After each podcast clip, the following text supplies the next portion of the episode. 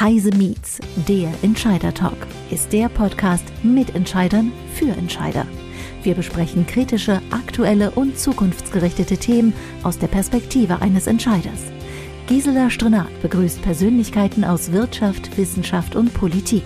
Immer aktuell und nah am Geschehen.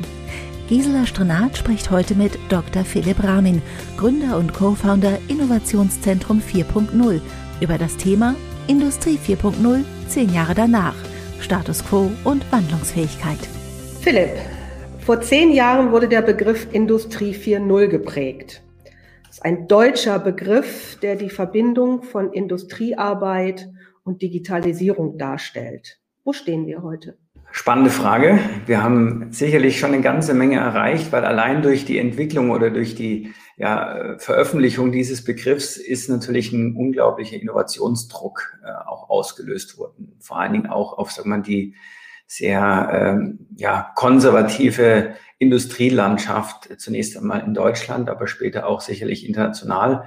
Und dadurch hat sich schon viel verändert. Also ich habe äh, beobachten können, dass die Effizienzwerte in vielen Branchen nach oben gegangen sind. Man hat sich mit dem eigenen Geschäftsmodell auseinandergesetzt im Zuge von Industrie 4.0 eigentlich ein Konstrukt, das jetzt im traditionellen Industrieumfeld nicht immer unbedingt so das typische Arbeitswerkzeug gewesen ist, das Geschäftsmodell. Ähm, und das hat sicherlich viel dazu beigetragen, dass wir heute eine Industrielandschaft haben, die deutlich offener, die deutlich innovativer ist, die ähm, ja deutlich digitaler äh, natürlich auch ist, wenn auch noch nicht so, wie wir uns das alle erhofft haben. Ja, am Anfang war ja doch Industrie 4.0 so ein bisschen äh, das äh, geflügelte Wort, das jetzt alle Probleme lösen wird. Da sind wir sicherlich noch nicht. Ähm, was wir auch erreicht haben, ist, dass dieser deutsche Begriff einfach auch eine internationale Brand geworden ist. Und ich glaube, darauf können alle Protagonistinnen und Protagonisten in diesem Kontext auch sehr stolz sein. Das war industriepolitisch sicherlich ein ganz, ganz geschickter Schachzug. Du sagtest es gerade, Industrie ähm, ist eines der Rückgrade der deutschen Wirtschaft. Wir waren immer in der Vergangenheit total stolz auf, auf unsere Industrielandschaft und unsere Industriearbeit. Äh, die wir geschaffen haben und auch die Qualität industrieller Produkte aus Deutschland genießen großes Ansehen in der gesamten Welt. Made in Germany kommt mhm. ja aus, aus dieser Zeit heraus. Siehst du hier in Zukunft eine Gefährdung?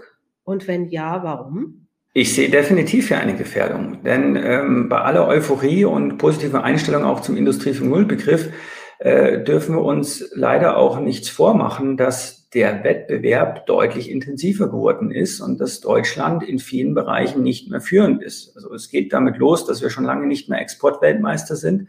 Es geht aber auch so weit, dass es äh, in vielen Branchen, ich denke an den Maschinenanlagenbau, ich denke natürlich auch an den Fahrzeugbau, mittlerweile extrem professionelle äh, mit Marktbegleiter gibt, die tolle Produkte auf den Markt gebracht haben und die die deutsche Wirtschaft unglaublich unter Druck setzen. Und dementsprechend kann man sich natürlich jetzt nicht ein Leben lang nur auf die Made in Germany Brand verlassen, zumal wir dann vielleicht auch hier und da ein wenig belächelt werden, wenn man dann irgendwie bis vor paar Jahren noch das, äh, die Bestellung per Fax machen musste und das im Land der Industrie 4.0. Das sind einfach Widersprüche, die so gar nicht mehr gehen und wo wir auch an Wettbewerbsfähigkeit sicherlich nicht unbedingt dazu gewonnen haben in den letzten Jahren. Schauen wir uns doch nochmal diesen Begriff Industrie 4.0 ein bisschen genauer an. Äh, wenn man äh, an die Definition von vor zehn Jahren denkt, sprechen wir hier von Los-1-Fertigung. Mhm. Also jedes Produkt ist individuell, ja. aber trotzdem industriell gefertigt. Also mhm. ich gehe ins Internet, äh, stelle mir mein, mein Produkt zusammen, schicke äh, die E-Mail raus und irgendwann wird mein individuell produziertes, mhm. industriell gefertigtes äh, Gut geschickt. Gibt es Branchen, in denen wir, in denen das, dieser, dieser Traum von Industrie 4.0 bereits Realität ist? Naja, zunächst einmal muss man sagen, dass das ja nur ein Teilaspekt von Industrie 4.0 ist. Das war ja auch sehr stark propagiert, Batch Size 1, Losgröße 1. Und jetzt muss man sagen, dass äh, in vielen Branchen der Maschinen- und Anlagenbau, des Maschinen- und Anlagenbaus, Sondermaschinenbau, da ist das ja schon lang so. Ja, das gesamte Geschäftsmodell basiert auf Sonderanfertigungen. Und da geht es gar nicht so um die Frage, okay, ist man jetzt imstande, so eine Losgröße 1 auf den Markt zu bringen oder mehr oder weniger eine Losgröße 1.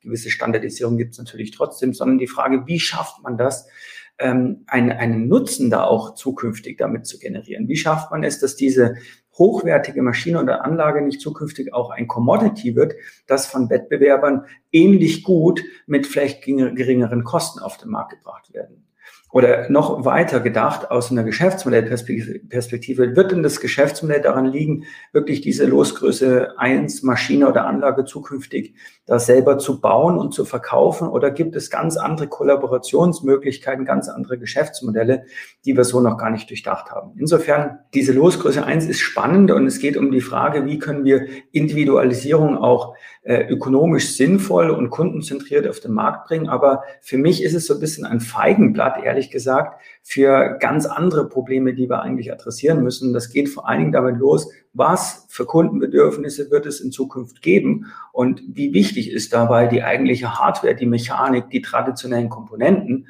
äh, im Gegensatz zu Dienstleistung, Services, zu integrierten Geschäftsmodellen, die hochdatengetrieben sind und deutlich kundenzentrierter als die traditionellen produktzentrierten Geschäftsmodelle, die es immer noch äh, in ganz großem Maße gibt, die eigentlich immer noch eher der, der, der Standard sind als die Ausnahme. Aber du hast eben äh, den Maschinenbau erwähnt. Äh, mhm. Lass mich nochmal auf meine Frage zurückgehen der Branchen.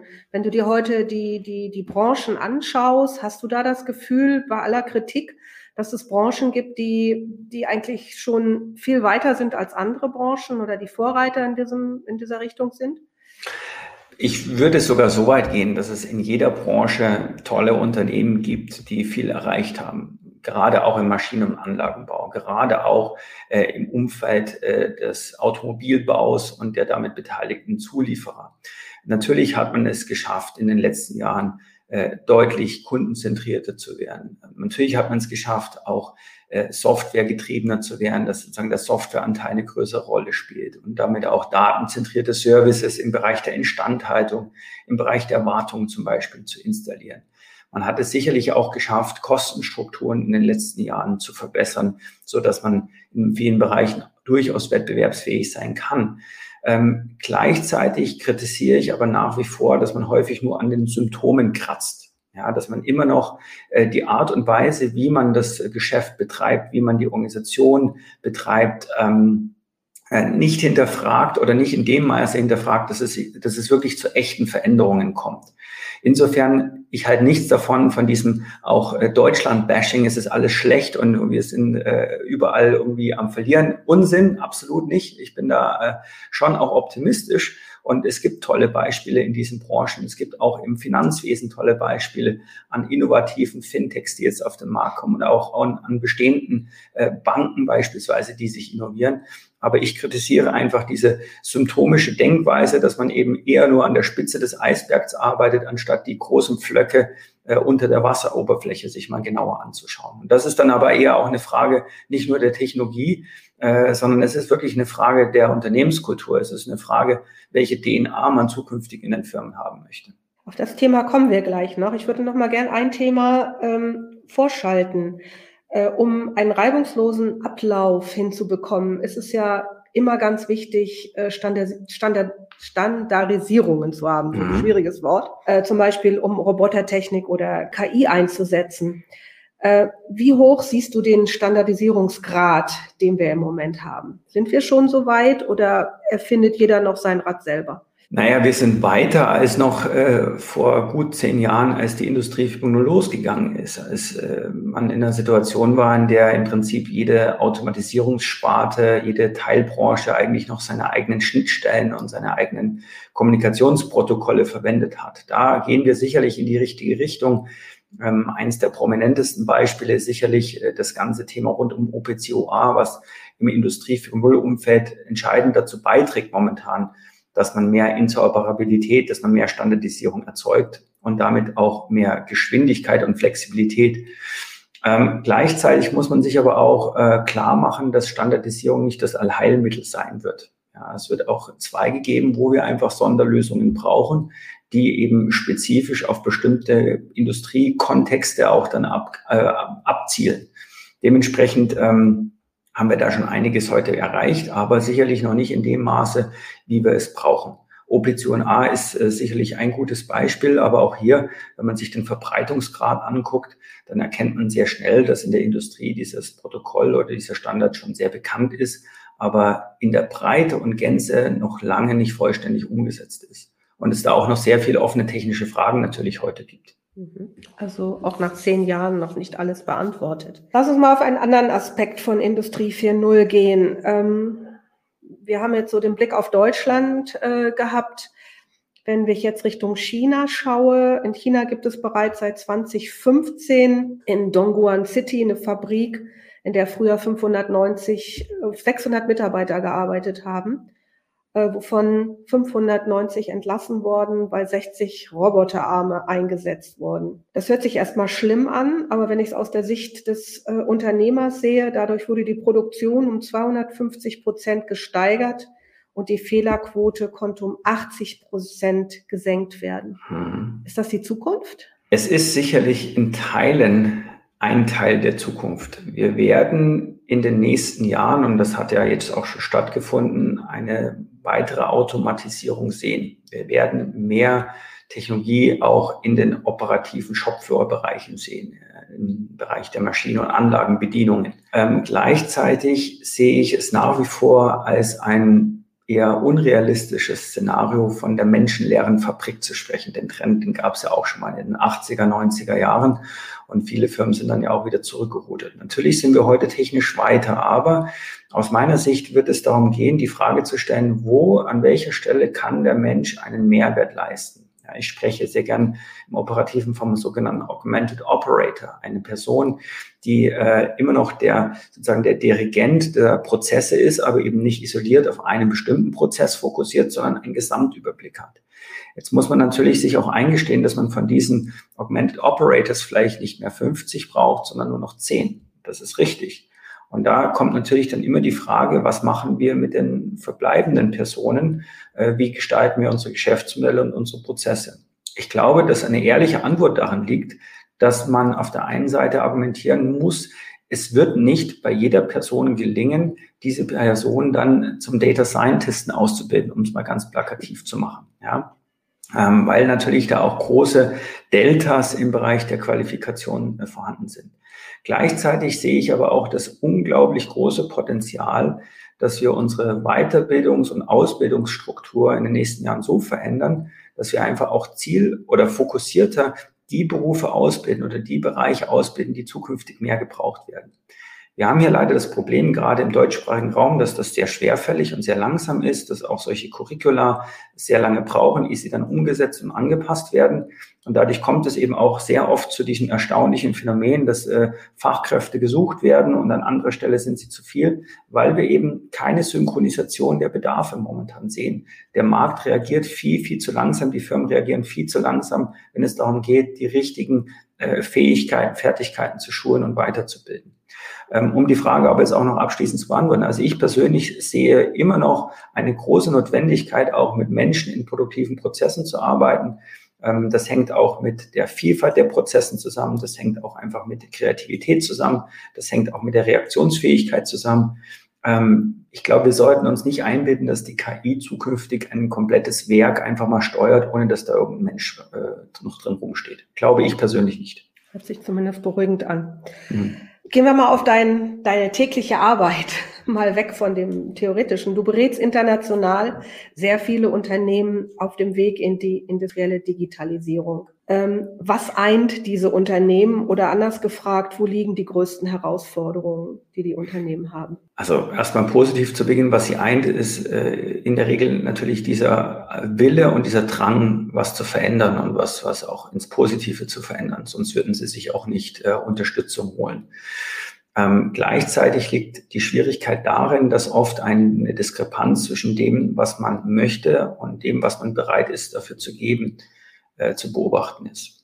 Also die Idee ist natürlich dann sehr häufig, dass man sehr schnell die Low-Hanging Fruits ernten möchte. Wir wollen jetzt mit Industrie 4.0 die kluge Fabrik oder digitale Prozesse, äh, indem man äh, beispielsweise neue Technologien implementiert mit Sensorik, mit Cloud, Edge und Fog, mit künstlicher Intelligenz. Jetzt haben wir schon ganz viele dieser Buzzwörter. Aber man ist nicht immer bereit, dann tatsächlich auch das große Ganze zu hinterfragen. Also macht es überhaupt noch Sinn, den Prozess so wie er ist zu lassen? Machen unsere Führungsstrukturen so wie sie sind, sind? Unsere Prozesse, wie sind wir organisiert? Ähm, konkretes Beispiel, seit vielen Jahren, Jahrzehnten wird gepredigt, wir brauchen mehr Cross-Funktionalität, wir müssen weniger Silos, wir müssen die Silos abbauen. Und dann schaut man in diese Firmen rein, die volle Motivation jetzt Industrie 4.0 und Digitalisierung machen wollen. Aber diese Organisationsthemen oder diese kulturellen Themen sind leider immer noch auf einer, auf einer Ebene, die sehr äh, rückschrittlich sind. Und äh, das ist erstmal etwas, was ich leider branchenübergreifend beobachten muss, diese Diskrepanz zwischen dem Drang, Technologien durchaus zu implementieren und zu nutzen, gleichzeitig aber nicht das große Ganze zu hinterfragen. Und das ist vielleicht jetzt wenig überraschend, denn hier geht es einfach um, um Wandlungsfähigkeit. Und äh, aus meiner Sicht sind viele der Firmen heute immer noch zu wenig wandlungsfähig. Man ist zu stark auf das Hier und Jetzt, auf bestehende Produkte, auf bestehende Prozesse eingeschossen. Man kann es den Menschen nicht mehr vorwerfen, denn es ist zutiefst menschlich.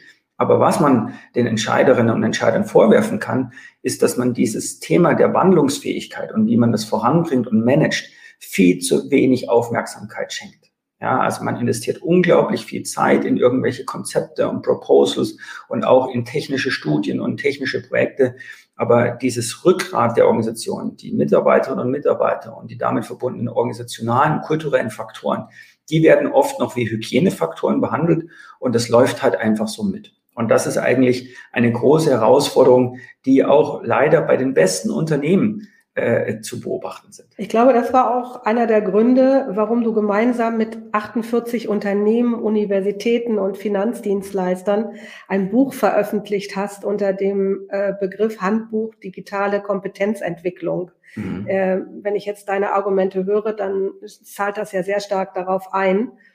Ähm, dort sind sehr viele Erfahrungen eingebracht worden. Da sind wir jetzt ja eigentlich beim Mitarbeiter und bei der Führung. Erzähl doch mal ein bisschen was zu diesem Handbuch. Was, warum habt ihr das gemacht?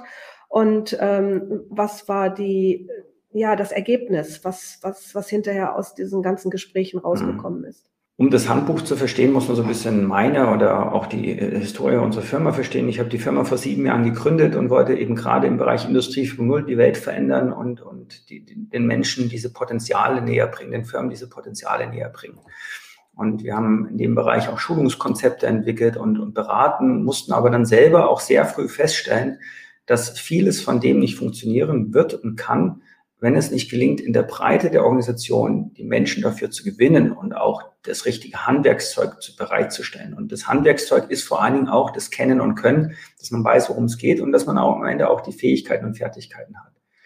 Und daraus hat sich sozusagen für mich auch wirklich ein Einblick ähm, entwickelt. Also ich bin vom Background ja kein HRler oder sag mal ursprünglich jemand, der aus dem Weiterbildungsumfeld kommt, außer dass ich selber mal sozusagen Dozent früher an der Uni war, ähm, dass, dass dieses Thema viel zu unterrepräsentiert in unserer Gesellschaft war und ist und eben auch gerade in den Firmen. Und diese Erfahrung, was in den Firmen jetzt gerade an Gutem gemacht wird in diesem Bereich, dass es ja schon auch ganz viele Erfolgsgeschichten gibt, äh, die von der die Welt erfahren sollte. Wir sollten ja nicht nur immer über das sprechen, was schlecht läuft und was man noch besser machen kann, damit äh, sozusagen sich die Berater und Berater freuen, sondern man sollte auch mal das teilen, was wirklich gut läuft. Das ist eigentlich der Anspruch gewesen, ähm, dieses Buch zu schreiben. Und es gibt im Bereich der digitalen Kompetenzentwicklung nach wie vor relativ wenig substanzielle Literatur, geschweige denn ein Standardwerk. Und wir haben mit diesem Buch den Anspruch, das Standardwerk in diesem Bereich zu schreiben, als ähm, als dynamisches Konstrukt, das regelmäßig aktualisiert wird und wo die führenden Köpfe in diesem Bereich die Möglichkeit haben, ihre Erfahrungen preiszugeben und auch zur Diskussion zu stellen. Ähm, nicht alles, was da drin ist, ist ja auf Anhieb gut gelaufen. Also gerade wenn es um Weiterbildung geht, wenn es um, um, um, um, ähm, um Wandlung geht, das ist ja ein ganz harter, zäher Prozess, wo man auf Widerstände trifft, wo man auch oft scheitert und gegen die Wand läuft. Und deswegen ist es sehr schön, dass dann äh, verantwortliche Personen, Personaldirektoren oder Change-Beauftragte genau diese Erfahrung mal zusammentragen und auch der Öffentlichkeit bereitstellen. Ja, und das hat uns dazu getrieben, dieses Buch ähm, aufzusetzen, auch als Statement einerseits, dass dieses Thema noch viel mehr in die Breite und in die Mitte der Debatte gehört im Kontext der Digitalisierung, nicht eben als Hygienefaktor, so, wenn wir am Ende noch ein bisschen Zeit haben, dann sprechen wir auch noch über Kompetenzen, so als Anhängsel, sondern eigentlich als ganz entscheidenden Nukleus der Diskussion rund um digitale Transformation. Bewegen wir uns da auch in dem industriellen Arbeitsumfeld in so einen Paradigmenwechsel rein? Wenn ich so mir so einen Wandarbeiter auch der Vergangenheit anschaue, da gab es den Vorarbeiter, der hat immer gesagt, mach das. Das ist so dieses typische tayloristische Managementsystem. Mhm. mhm. Und äh, der hat gemacht und hat nie hinterfragt. Müssen wir da auch, auch eine Veränderung sowohl äh, beim Mitarbeiter wie auch beim Management ähm, erwarten in der Zukunft, um nicht diese äh, Dark-Color-Fabriken zu haben? Zunächst einmal bin ich persönlich immer sehr skeptisch, wenn wir so Begriffe wie Revolution oder Paradigma verwenden. Ich verstehe den Hintergrund. Es ist ja auch so in der Experten-Community gerade üblich, da von einem neuen Paradigma zu sprechen. Ich glaube aber, dass diese Begriffe die Menschen extrem verwirren, weil man erwartet immer, dass dann von heute auf morgen so alles anders ist. So ähnlich auch wie mit der Industrie 4.0. Jetzt ist die Revolution da und dann schaut man um und irgendwie sieht man nicht wirklich eine Revolution. Und so ist es mit dem Paradigma auch. Ich glaube, was wir einfach sagen müssen, ist Folgendes. Die Welt, und das sage ich jetzt nicht neu, das wissen wir alle, verändert sich unglaublich schnell. Und ähm, das, was heute Bestand hat, hat nächstes Jahr nicht mehr unbedingt Bestand. Und vor allen Dingen haben wir andere Anforderungen an die Art und Weise, wie wir Firmen denken, wie wir Prozesse denken. Schnelligkeit ist, eine großer, ist ein großer Punkt. Wir müssen unsere Ressourcen anders einsetzen. Es geht nicht mehr nur darum, irgendwas kostengünstig zu machen und das mit möglichst vielen Menschen, sondern es ist die Frage, wie setzen wir auch die vielen wertvollen Menschen so ein, dass sie einen echten Wert stiften können. Und natürlich entspricht da der Taylorismus oder entspricht sozusagen die Zeit vor 50, 100 oder sogar noch davor nicht mehr dem, was wir da heute brauchen. Das liegt in der Sache der Natur. Genauso wie wir auch heute andere Hygienekonzepte haben als im Mittelalter, brauchen wir auch in der Industrie andere Konzepte der Führung. Leider ist dieser Prozess sehr schwerfällig und natürlich sind wir hier eben auch in Geschäftsmodellen gefangen. Ja, wir, wir, wir haben einfach eine bestimmte Denkweise, dass jemand mit einer bestimmten Qualifikation muss ähm, da so eine operative Tätigkeit äh, an einem Band ausführen. Ja, wir haben bestimmte auch Qualifikationslinien, die relativ linear sind und die nicht wirklich variabel und flexibel sind. Und deswegen äh, stimme ich da vollkommen zu, dass wir diese Dinge hinterfragen sollen. Aber wir müssen auch erklären, warum. Und wir brauchen auch Antworten, wie das im Praktischen funktionieren kann.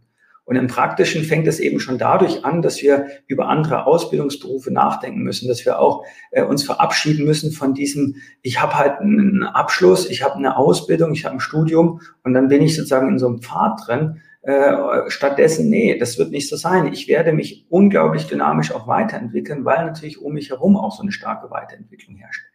Ein großes Defizit, das möchte ich an dieser Stelle schon nochmal erwähnen, liegt im Führungsumfeld.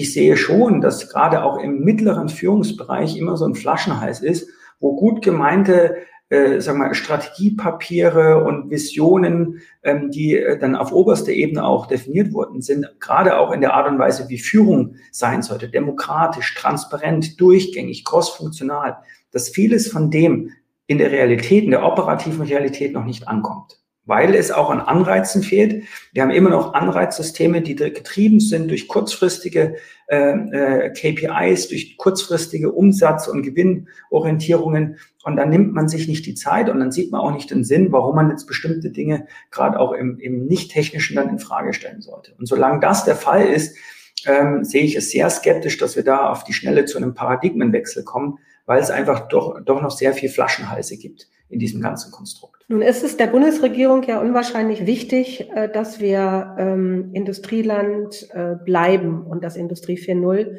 auch mhm. als weiterhin ein Markenzeichen für Deutschland gilt. Äh, das Bundeswirtschaftsministerium hat Milliarden von Fördergeldern ähm, in, in dieses Thema reingesteckt. Nun hast du ja auch in deinem Buch oder auch in deiner Beratungsumfeld viel mit großen, aber auch mit mittleren Unternehmen und auch mit Startups zu tun. Was mhm. mich mal interessieren würde, kommt dieses Geld da an und wofür wird es verwendet? Da habe ich eine sehr kontroverse Meinung dazu. Also ähm, es stimmt, es ist unglaublich viel Geld im Umlauf an Fördertöpfen. Ähm, manchmal muss man eigentlich sagen, man ist fast schon blöd, wenn man diese Töpfe nicht anzapft. Ähm, die Verwendung sehe ich teilweise sehr fragwürdig. Ja, denn ich sehe keine Korrelation zwischen viel Förderung ist da und Output. Und ich möchte das mal so ein bisschen untermauern. Ähm, damit es Unternehmen jetzt gegeben hat, die äh, Microsoft heißen oder Apple oder Alibaba, äh, gab es sicherlich nicht irgendwie den Fördertopf für innovative Geschäftsmodelle, sondern es gab Unternehmertum. Es gab eine Geisteshaltung, die darauf drängt, bestehende Grenzen in Frage zu stellen, den Status quo zu kritisieren und Dinge, die immer als gegeben angenommen worden sind, wirklich in Frage zu stellen. Und dadurch sind diese Dinge entstanden. Und ich glaube, dass das eine sehr typische deutsche Herangehensweise ist. Wir machen mal ein großes Förderprojekt, wir gründen Institutionen, wir machen Arbeitskreise, um Innovation voranzutreiben. Und dementsprechend denke ich schon, dass diese Fördertöpfe wertvoll sind. Wir müssen unsere Universitäten und Hochschulen viel, viel mehr mit Ressourcen ausstatten, dass dort Grundlagen und auch angewandte Forschung stattfinden kann. Da sehe ich es als absolut sinnvoll an. Und da sind wir ja auch im internationalen Wettbewerb immer noch absolut nicht dort, wo wir sein sollten. Eigentlich sollte die deutsche Hochschullandschaft bestens ausgestattet sein und, und unter den Top 5 weltweit sein. Aber was ich kritisch sehe, ist, dass man versucht, auch Unternehmen mit Fördergelder zuzuschütten, weil in den Unternehmen teilweise gar nicht die Kapazitäten, die Strukturen, die Verantwortlichkeiten bestehen, um dann wirklich sinnvoll, echt eine output-orientierte Innovation hier äh, da voranzutreiben. Das klingt jetzt ein bisschen negativ, äh, ist es auch ehrlich gesagt gemeint. Ähm, natürlich ist es schön, wenn Fördergeld da ist, aber ich glaube eben, wir müssen uns auch ein bisschen, äh, wir müssen ein bisschen umdenken, dass das nicht die Lösung sein wird, um wieder überall an Nummer eins zu sein. Das ist vielleicht ein, ein Element, aber ich finde, dass die Politik da zu viel Hoffnungen hat, äh, in diese Gleichung, man nehme möglichst viel Fördergeld und dann kommt vorne ganz viel Innovation raus. Da gibt es einfach ganz viele Faktoren, äh, Investorenlandschaft, äh, Kultur, ähm, Bildung, äh, die da auch gegeben sein müssen. Und dann kann das Ganze in dieser Gleichung auch funktionieren. Wir hatten am Anfang unseres Gespräches schon gesagt, dass sich die Machtverhältnisse in der Industrielandschaft neu ordnen werden.